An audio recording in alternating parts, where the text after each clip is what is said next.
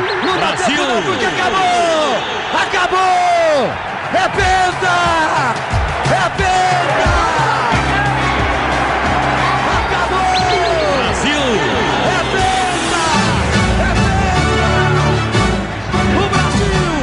É é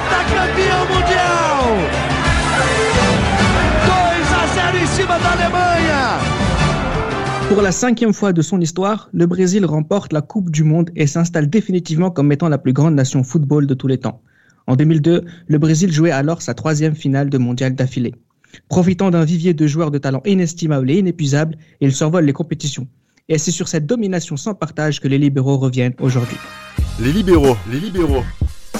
Le podcast qui revient sur le football de notre enfance. Concrètement, messieurs, entre 1991 et 2007, les Brésiliens sont au sommet de leur art. Ils gagnent tout et plusieurs fois. Et pour m'accompagner dans ce débat qui va revenir sur les clés et les compré- des compréhensions sur ce succès brésilien, eh bien j'ai Samuel, Bonjour à tous. Damas Bonsoir à tous. et Gilles Christ. Salut à tous. Messieurs, on va commencer par une banalité euh, d'une extrême, euh, d'une extraordinaire euh, euh, d'envergure. Gilles Christ, quand on parle de, football, on parle tout de suite de Brésil. C'est une terre historique, culturelle et sociétale de football. Et c'est normal quelque part de, revenir sur, ce sujet-là dans les libéraux. Oui, c'est vrai qu'on est revenu dans un épisode sur euh, pourquoi le football brésilien était en était, était tombé en désuétude depuis maintenant quelques années.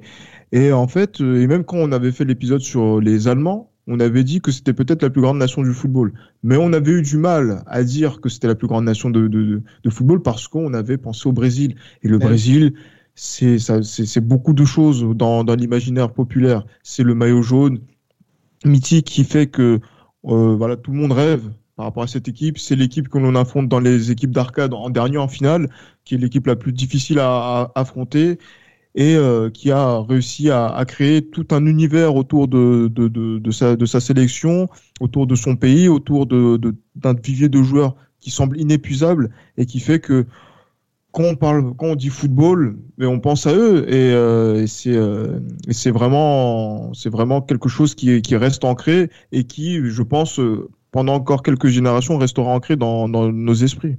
Mais au-delà même de, cette, force euh, euh, d'imagerie qui existe autour du Brésil et du football, euh, le Brésil, c'est aussi l'intérêt de, son football, c'est aussi qu'il est représentatif d'une certaine culture. Samuel, on, a des gens qui sont devenus forts au football parce qu'ils jouent dans la rue, parce qu'ils jouent sur, du sable, parce qu'ils ont une culture de la capoeira aussi, et ça se voit dans leur façon de jouer. Le Brésil, c'est du football en fait.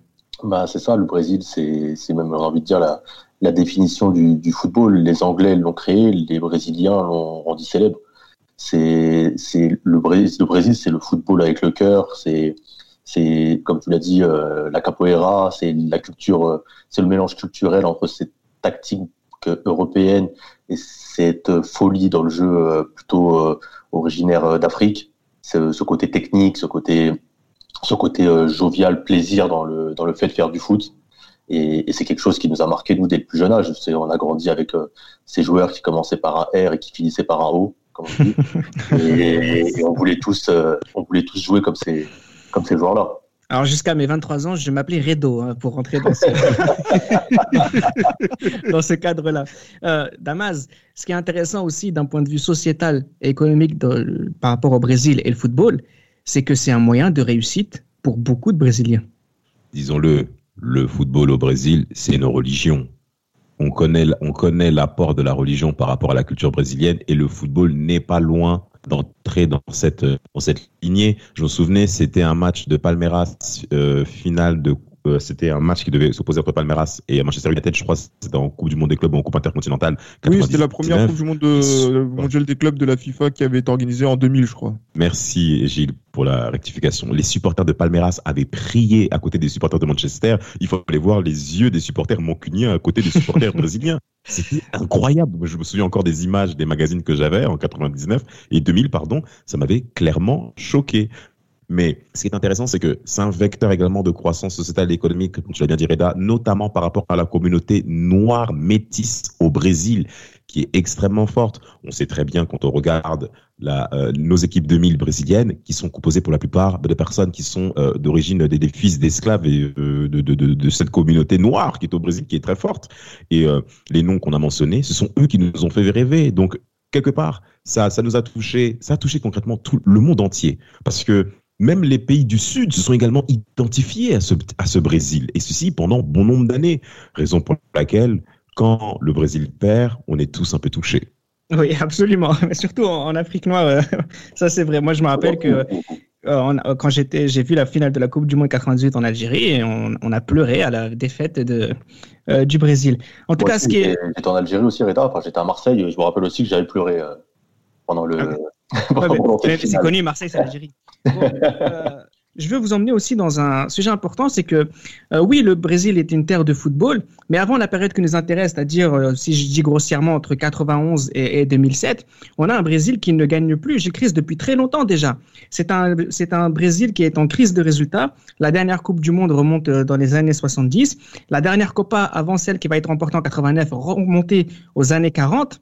En fait, pendant très longtemps, en tout cas jusqu'à l'arrivée de la période qui nous intéresse, le Brésil euh, c'était beau, mais c'était plus vraiment le Brésil de Pelé, c'était quelque chose de différent. Et pourtant, euh, ce Brésil-là ne s'est pas cassé la gueule. Comment t'expliques cette période un peu de, flottement?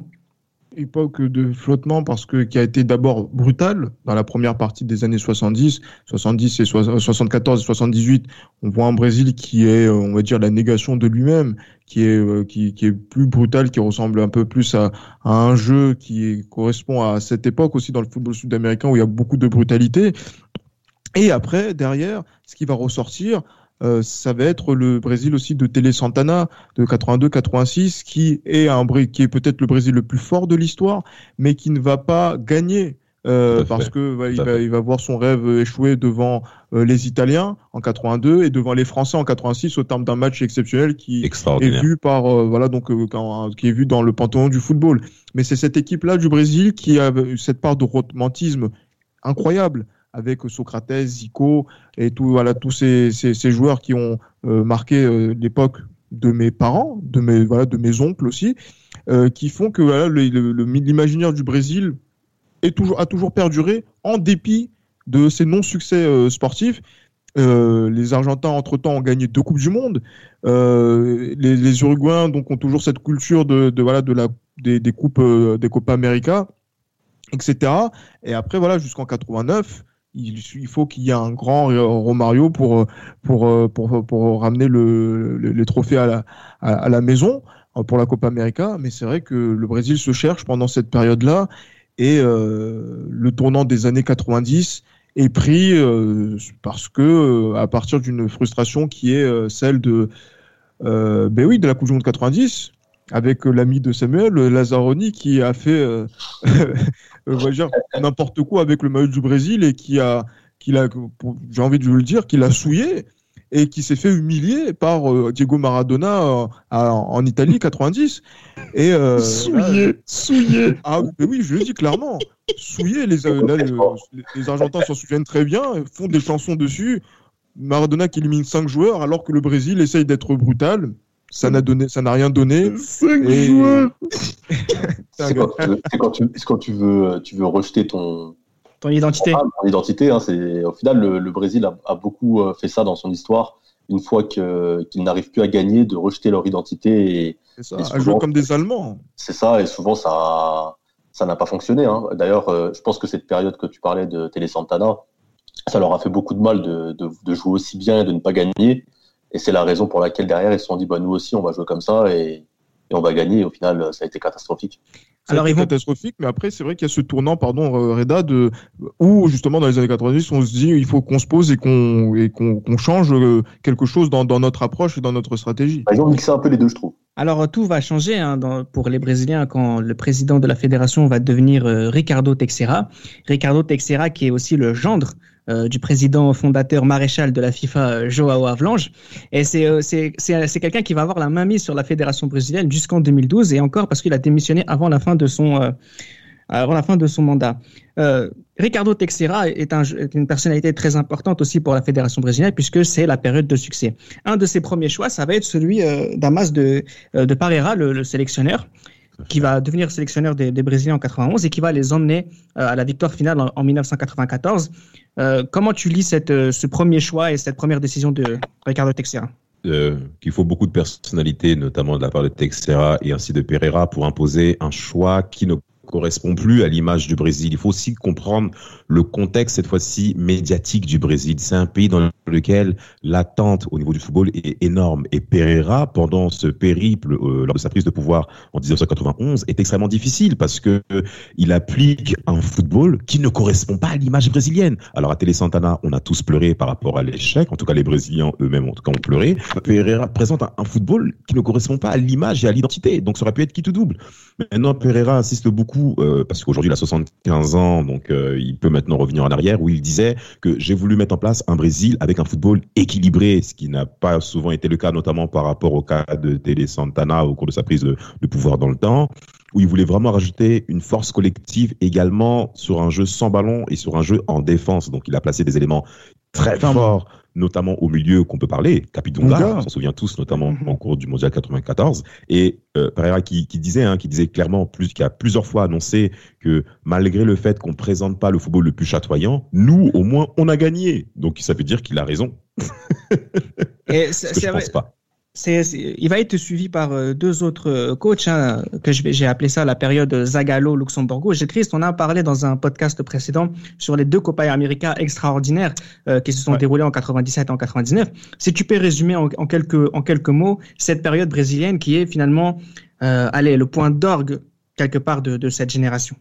Oui, le point d'orgue de cette génération, c'est aussi, moi je le dis très clairement et je le dirai à chaque épisode où je pourrais le faire, c'est l'avènement de Romario dans, dans, le football mondial, euh, où Romario est irrésistible en club, il est, aussi irrésistible en, sélection. Et même si ça avait été difficile dans la, campagne de qualification en 94, c'est lui qui sauve encore la, maison et c'est lui qui porte le Brésil euh, en 94 et aussi qui va être dans la continuité pour transmettre le flambeau à d'autres joueurs par la suite. Mais c'est vrai que autour de Parera, de Zagallo qui était dans le staff en 94, euh, les Brésiliens ont voulu mettre en avant une culture de la victoire qui avait été vivement critiquée quand même par le, public brésilien.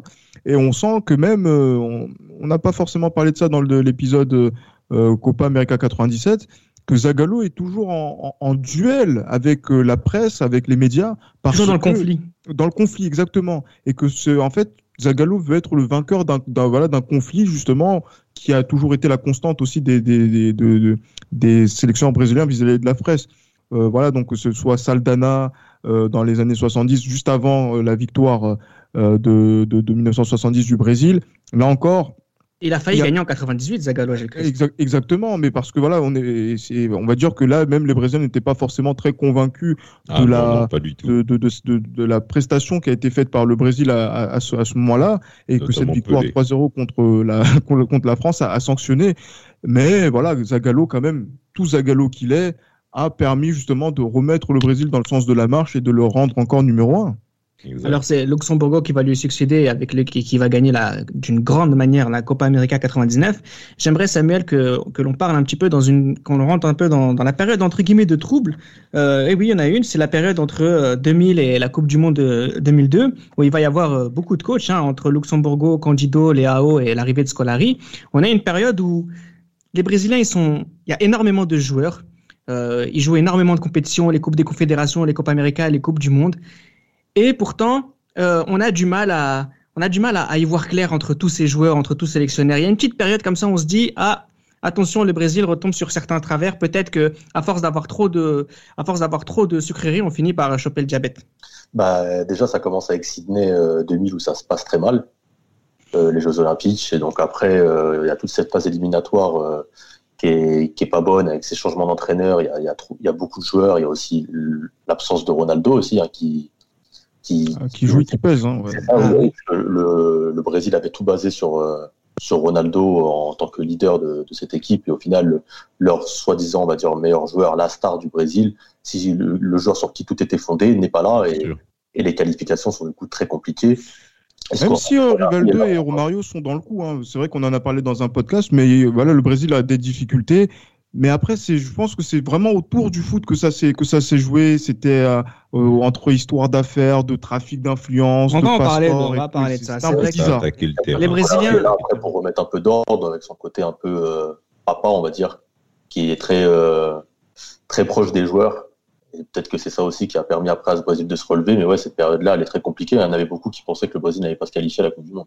Bah, c'est très intéressant ce que j'ai dit. D'ailleurs, j'invite tout le monde, tous nos écouteurs à aller, euh, aller, euh, aller, aller écouter, aller écouter le, podcast qu'on a fait sur cette période de, de- un peu trouble du Brésil jusqu'à la victoire finale en Coupe du Monde 2002. Cette victoire, Christ, en finale de la Coupe du Monde 2002, on le rappelle, c'est une troisième finale de Coupe du Monde d'affilée. Donc, malgré les difficultés, malgré tout ce qu'on peut dire de négatif sur ce Brésil qui ne travaille pas dans des bonnes conditions d'un point de vue, euh, d'un point de vue politique, eh bien, c'est un Brésil qui, en fait, fait toujours partie des monstres à battre. Soit le Brésil gagne la Coupe du Monde, soit pour gagner la Coupe du Monde, il faut battre le Brésil. Faut toujours gagner contre le Brésil pour euh, euh, être euh, le, le meilleur. Ça, c'est comme je l'avais dit, que ce soit dans, sur les jeux vidéo, que ce soit euh, même dans les jeux d'arcade qu'il y avait, euh, donc tu vois, que- sur lesquels on joue dans les ferries pour aller en Angleterre, par exemple. Je sais pas si vous vous souvenez de, de Ouais, ça. ouais. Tu vois, donc, voilà. Le dernier jeu- niveau, quoi. le dernier niveau, c'est ça en fait, le niveau Nintendo quoi. Et c'est cette équipe du, du Brésil, elle a vraiment, elle, est, elle est vraiment dans, dans, elle est vraiment, voilà, numéro 1, numéro 2 à la rigueur, mais voilà, c'est toujours euh, par elle que passe euh, une victoire euh, finale. Exact. Et quand justement personne ne peut la battre, ben, eh ben, elle, elle- est inévi- inévitablement championne. Et c'est ça le- la force des grandes équipes, des grandes nations, même dans une période qui est aussi euh, trouble.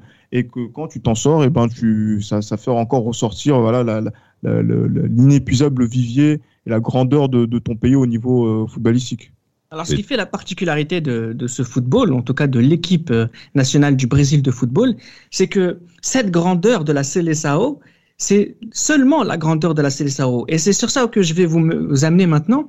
C'est qu'on a quand même l'impression, Damas, que le Brésil devient une marque à part entière, bien plus que le football brésilien. Le maillot jaune, on, on préfère développer l'image du maillot jaune que développer le football de club. Parce que sur cette période-là, même si le Brésil est au sommet de l'Amérique du Sud et du, euh, et du, euh, et du monde, d'un point de vue des clubs, ça se passe pas aussi bien. Euh, le championnat ne se développe pas forcément. Il souffre Non. aussi des effets de l'arrêt Bosman. En fait, c'est avant tout le succès de la sélection brésilienne et pas du football brésilien. Concrètement, Reda, l'équipe du Brésil, la Seleção, c'est l'arbre qui cache la forêt, mais une forêt dans laquelle il n'y a pas beaucoup de graines qui vont permettre à l'essor économique, je dirais, des clubs. Parce que les joueurs, il y en a, ça ne manque pas, on a compris le vivier. Et ce vivier s'est surtout manifesté au travers du, du règne de Wenderlei Luxembourgo après Mondial 98, où il y a eu énormément de joueurs. Et Utilisé, terminer oui. cette parenthèse avec ce joueur, avec ce coach en question, hein, concernant Luxembourgo, c'est que D'accord. il a, il a eu plusieurs fraudes fiscales, fraudes financières. Euh, faux papiers, parce que c'est vrai, il a menti sur son âge. Et, et, et, et pour continuer, des joueurs que le Paris Saint-Germain se, que se souvient, César et Christian, qui, qui ont eu leur apparition à l'équipe du Brésil et après avoir signé au PSG. Et comme par hasard, celui de Luxembourgo qui est dans le coup. Enfin, euh, ce monsieur que, que, que, que Gilles Christ connaît, on évitera de revenir là-dessus. Mais par rapport au Brésil, pour terminer, c'est que il faut comprendre le contexte. Nike, Nike, Oui. c'est Michael Jordan. Michael Jordan arrive sur la fin de son règne avec les Bulls et avec les USA, avec Team USA. Et Ronald correspond parfaitement à l'image euh, que Nike veut implanter dans le football pour faire face à Adidas. Ce qui explique également la force de Nike hein, euh, par rapport à la présence de Ronaldo au cours de la finale juillet 98, où il fallait faire face à Adidas et notamment Zidane. Je peux revenir sur les termes du contrat avant que je vous donne la parole, messieurs. En 97, le Brésil, enfin la Fédération fédérationnelle f- f- football du Brésil et Nike signent un contrat de 900 millions de dollars pour 10 ans avec exclusivité des produits dérivés, exploitation des produits dérivés du championnat, de- du championnat, brésil- du championnat brésilien, donc la Serie A brésilienne, mais également exclusivité de l'é- de l'équipe nationale. Et ce qui explique cette multiplication de matchs que le Brésil ne sera même plus comme vu comme étant une équipe de football, mais concrètement comme étant une notoriété à l'échelle mondiale. Bah, c'est Ça, Samuel, c'est les. Harlem Globetrotters, hein, c'est ce que j'allais dire, Samuel, le Brésil devient les Harlem Globetrotters en fait. Ouais, tout à fait, c'est ça, c'est les Harlem Globetrotters. euh, C'est c'est tu- c'est la seule équipe où tu te lèves euh, pour euh, regarder les matchs amicaux. même un pauvre match sans intérêt, tu le regardes parce que tu te dis que tu vas voir un geste, quelque chose. C'est les pubs Nike avec notamment la fameuse pub avec les Portugais où ça part en bagarre, la, la, pub mythique en mode Joga Bonito. Mambo. On est tous arrivés à l'époque à, essayer de faire la même pub sur le terrain de foot. Euh, t'avais même, je me rappelle, il n'y avait pas que Nike, hein, il y avait aussi le jeu vidéo. je me rappelle, ils avaient même fait un jeu vidéo Ronaldo V Football. Mm. sur, sur, PlayStation 1. Il y avait, Ronaldo B Football, euh, puis il y avait, ouais, il y avait toute la marque euh, Nike autour, de, autour des joueurs brésiliens. Puis je pense que tout le monde dans sa vie avait un maillot du Brésil, quoi, maintenant. C'était même un on va continuer un petit peu parce que euh, moi j'aimerais qu'on s'intéresse, on continue de s'intéresser, de, de s'intéresser à ce contrat Nike. le Sénat brésilien à un moment donné s'est posé la question est-ce que c'était pas Nike qui avait les clés de la sélection, de la euh, entre les mains? Pourquoi? Parce qu'au-delà des 15 tournois euh, officiels qu'a joué le Brésil entre 1994 et 2007, c'est des tournois officiels. Hein. Le, le, contrat Nike a négocié 50 matchs sur les, les 10 ans, 50 matchs amicaux, et ils ont négocié aussi le fait que à chaque match amical, il y ait au moins 8 joueurs du moment qui jouent à chaque fois sur la feuille de match. C'est incroyablement incroyable, oui. scandaleux. Non, oui, c'est incroyablement scandaleux parce que c'est quelque chose qui a fait en sorte, et je pense qu'on l'a dit dans, dans l'épisode sur Ronaldo, qui a tué on va dire. Euh, ils ont tué Ronaldo. Ils ont tué, ils ont tué, ils ont tué Ronaldo. Et après, c'est vrai que ça, c'est encore agrémenté par cette enquête qu'il y a eu euh, euh, donc au Brésil pour savoir qui est responsable de, de, cela par rapport à l'influence de Nike. Edmundo a sous-entendu également que oui, il devait jouer la finale à la place de, Ronaldo en 98 parce que pour des voilà pour les raisons de santé que l'on que l'on connaît, mais qu'au dernier moment, par surprise, il a joué. Ronaldo a démenti de, de son côté en disant que c'était son choix personnel à lui. Mais disons que voilà, Nike avait la main mise sur sur cette sur cette équipe-là et en plus faisait en sorte de faire des matchs euh, en veux-tu en voilà avec euh, des matchs d'un ridicule parfois d'un ridicule justement on, on, se dit mais pourquoi mettre autant de, stars pour une rencontre aussi insignifiante, notamment le match avec Brésil-Barcelone pour le centre du Barça. Euh, euh, oui, euh, il y avait quoi Brésil, Athletic Bilbao. voilà, et j'en étais revenu sur le match contre Andorre à, une semaine de la Coupe du Monde. Quel intérêt de faire des matchs comme ça, de, type de préparation, si ce n'est que de, tirer une balle dans le pied de, ces stars? Mais bon, c'est vrai que cette équipe du Brésil-là faisait rêver. On a parlé aussi du Nike Park. Euh, à l'époque. Voilà, c'est vrai qu'il y avait le Nigeria, l'Italie qui faisait aussi euh, rêver dans ce Nike Park, mais tout le monde était là parce que le Brésil était, était présent. Et euh, par rapport à ça, je pense que cette machine à cash qui était le, qui est devenue le Brésil et cette et cette planche à billets qui était aussi devenue Ronaldo devait contribuer à, faire en sorte de faire continuer à, faire en sorte que l'argent coule à flot. Il y a les meilleures chances de, de Ronaldinho aussi qui va signer au FC Barcelone. Et Ronaldinho devient aussi la nouvelle euh, tête d'affiche derrière Ronaldo. Et après, même, il va devenir la tête d'affiche numéro un euh, au fur et à mesure que, que, Ronaldo décline et que lui, par contre, euh, passe à un niveau supérieur. Et puis après... c'est ça la chance du Brésil. Si on fait un, parallèle avec l'entreprise Walt Disney, Walt Disney, ils ont Mickey. Bah, le Mickey de la sélection brésilienne, il y en a eu trois. Euh, il y a eu Romario, ensuite on a eu Ronaldo et ensuite on a eu Ronaldinho. Ça veut dire Damas Nike où la sélection brésilienne a toujours eu sur cette période-là une figure de proue pour encore plus ramener d'argent, pour encore plus essorer le Brésil. Et c'était aussi un choix qui a été accepté de tous parce qu'à côté de ça, le Brésil continuait à gagner. Tous. Alors, ce qui est intéressant, c'est qu'on a affaire à des joueurs méga forts, dominateurs sur leur discipline et sur leur poste respectif. Mais ce qui est, ce qui, ce qui est quand même fou, c'est que Romario, est-ce que vous vous souvenez de Romario quand il a raté le mondial 98 et les larmes qu'il avait sur Les larmes, tout à fait. Et c'était, c'était vraiment un crève-cœur parce que là, on voyait quelqu'un qui aimait profondément le football. Par rapport à Ronaldo, parfait. Romario, c'est fini. On prend la place avec Ronaldo. Ronaldo ensuite se blesse. Ronaldinho, entre guillemets, commence à s'éveiller comme on a tous vu. Notamment moi, en tant que supporter marseillais, on a tous vu ça. Notamment par rapport au PSG. Et bien entendu, les supporters madrilènes. Mais, ce qui est, ce qui est incroyable, c'est est-ce que maintenant les retombées financières par rapport à ces joueurs qui sont concrètement des actifs aux mains des dirigeants brésiliens euh, se reproduisent au travers de toute la Serie A brésilienne? Pourquoi le Brésil est aujourd'hui autant déséquilibré? On a affaire à des personnes qui, euh, qui sont bien entendu au pouvoir, qui ont des postes stratèges, notamment, on peut dire un nom euh, très clair, messieurs, Joao Avelange. monsieur Joao, ce monsieur n'est pas net. Monsieur Maréchal. voilà. Il faut dire, il faut dire, il faut le dire. Ces personnes, ces personnes, pendant tout le long de la carrière de Ronaldo, Ronaldinho et bien entendu Romario, et on peut même découler après pour un Neymar, aujourd'hui, continuent encore aujourd'hui à bénéficier d'un système extrêmement puissant et mais, mais, mais avec beaucoup d'affaires de malversation de salaires, des commissions qui ont été libérées au travers de toute la machine brésilienne euh, de, de, de, la haute caste, et eh ben, qui continue encore à, à, à régner concrètement ben, sur le monde du football euh, des affaires. Les joueurs qui partent de plus en plus, plus tôt, des, des gamins qui vont se faire recruter à 17 ans, à 16 ans. Il n'y a qu'à voir encore maintenant au Real Madrid avec les, les, les, petits jeunes, ça a commencé plus tôt. Hein. Mais c'est en fait c'est à la recherche de, de, toujours de prendre un, un joueur brésilien jeune en espérant avoir la pépite et essayer de, de croquer un maximum dessus. Quoi. Bien sûr. Ce qui est intéressant aussi, euh, Gilles Christ, c'est qu'effectivement, il y a ces figures de proue médiatiques qui, quelque part, sont aussi des, grands athlètes, même si pour le cas de Ronaldo et dans une moindre mesure, pour d'autres raisons, Ronaldinho, on a des joueurs qui finalement n'ont pas été à fond euh, dans une carrière euh, qui a de, de, de 10 ou 15 ans. C'est des joueurs qu'on a vu peut-être 30% euh, de, au maximum de leur qualité sur toute leur période. Mais d'un point de vue sportif, on a aussi, moi j'aimerais qu'on appelle cette génération peut-être pour rendre hommage au football brésilien, au football de terrain, la génération Cafu. Parce que on a beau dire tout ce qu'on veut, et je vous ai lancé sur ces questions-là, donc c'est normal, hein, parce qu'on a essoré ce, ce, Brésil, mais c'est un Brésil qui, footballistiquement, euh, n'avait pas volé sa place. Oui, ils ne veulent pas sa place parce que, en plus, c'est vrai que quand tu parles de, généra de régénération Cafu, mm -hmm. euh, voilà, l'épisode qu'on a fait en, en sa, à sa gloire, correspond aussi à donc l'étendue de, de, la domination brésilienne de ce Brésil-là, oui.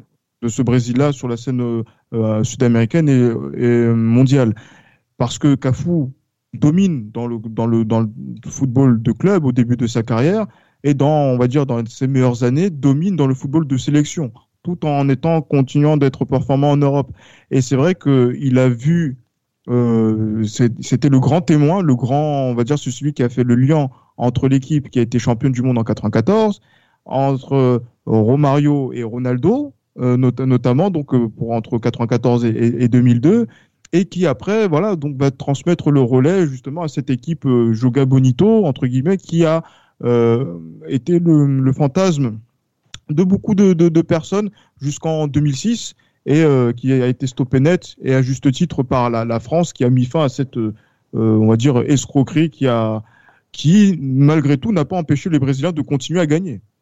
Justement cette deuxième partie euh, enfin cette fin de, de, de partie pour, pour pour pour notre notre notre histoire, enfin notre podcast, on est sur cette période 2003-2007. Samuel, toi qui as qui a beaucoup suivi le Brésil sur cette époque-là, on a un Brésil avec des nouveaux joueurs qui en fait ont un fardeau sur les épaules, c'est-à-dire il faut qu'ils soient à la hauteur de leurs prédécesseurs. Ils sont énormément, il y a énormément de talents également. On a, tu pourras les citer, que ce soit Diego Ribas, Robinho, Julio Batista, on a énormément de joueurs.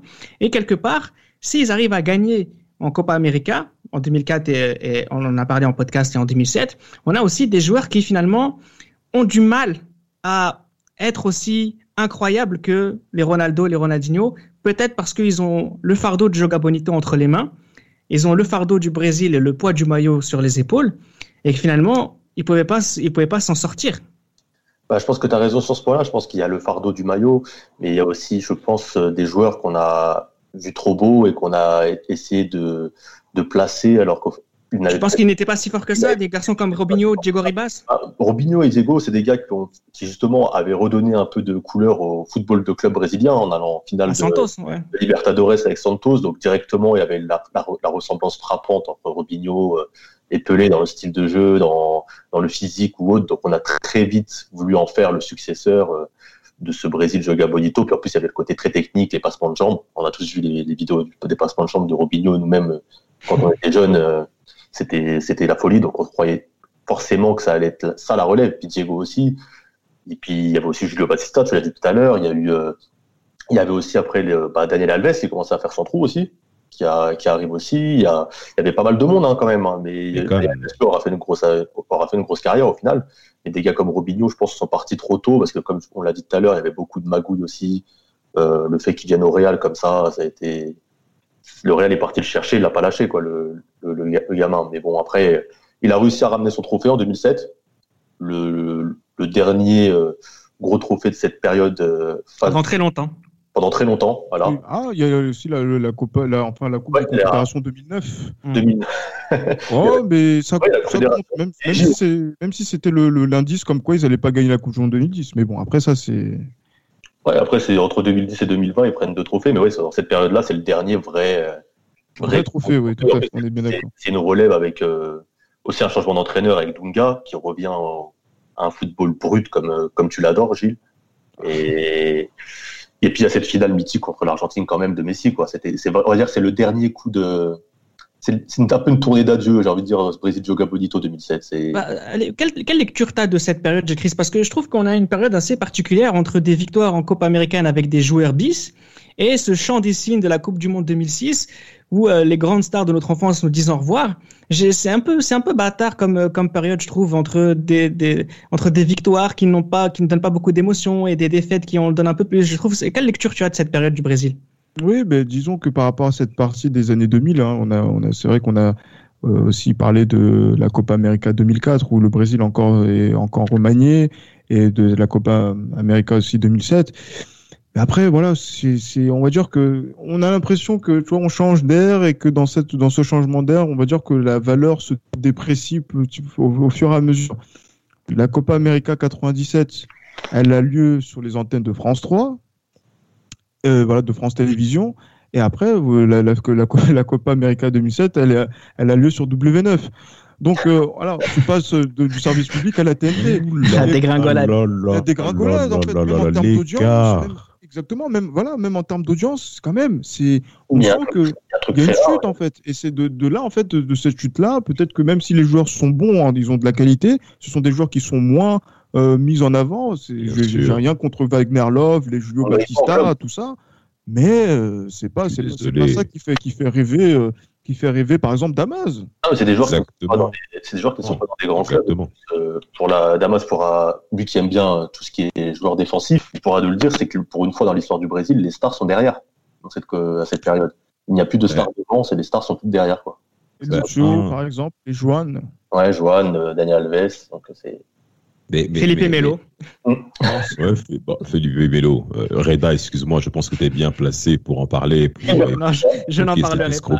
Une escroquerie intellectuelle, tiens, ça me fait penser à quelque chose, Damas. C'est sur l'escroquerie intellectuelle du, du, du, passeport brésilien dans le football. Combien de joueurs médiocres on nous a fait passer pour des stars du football alors que, euh, tout simplement parce qu'ils étaient brésiliens Reda, avant, Reda, avant même d'évoquer des stars médiocres, Dida, le, le gardien brésilien Dida du Milan AC que Tate chéri jusqu'à 2005, encore une fois à cause de l'Inter.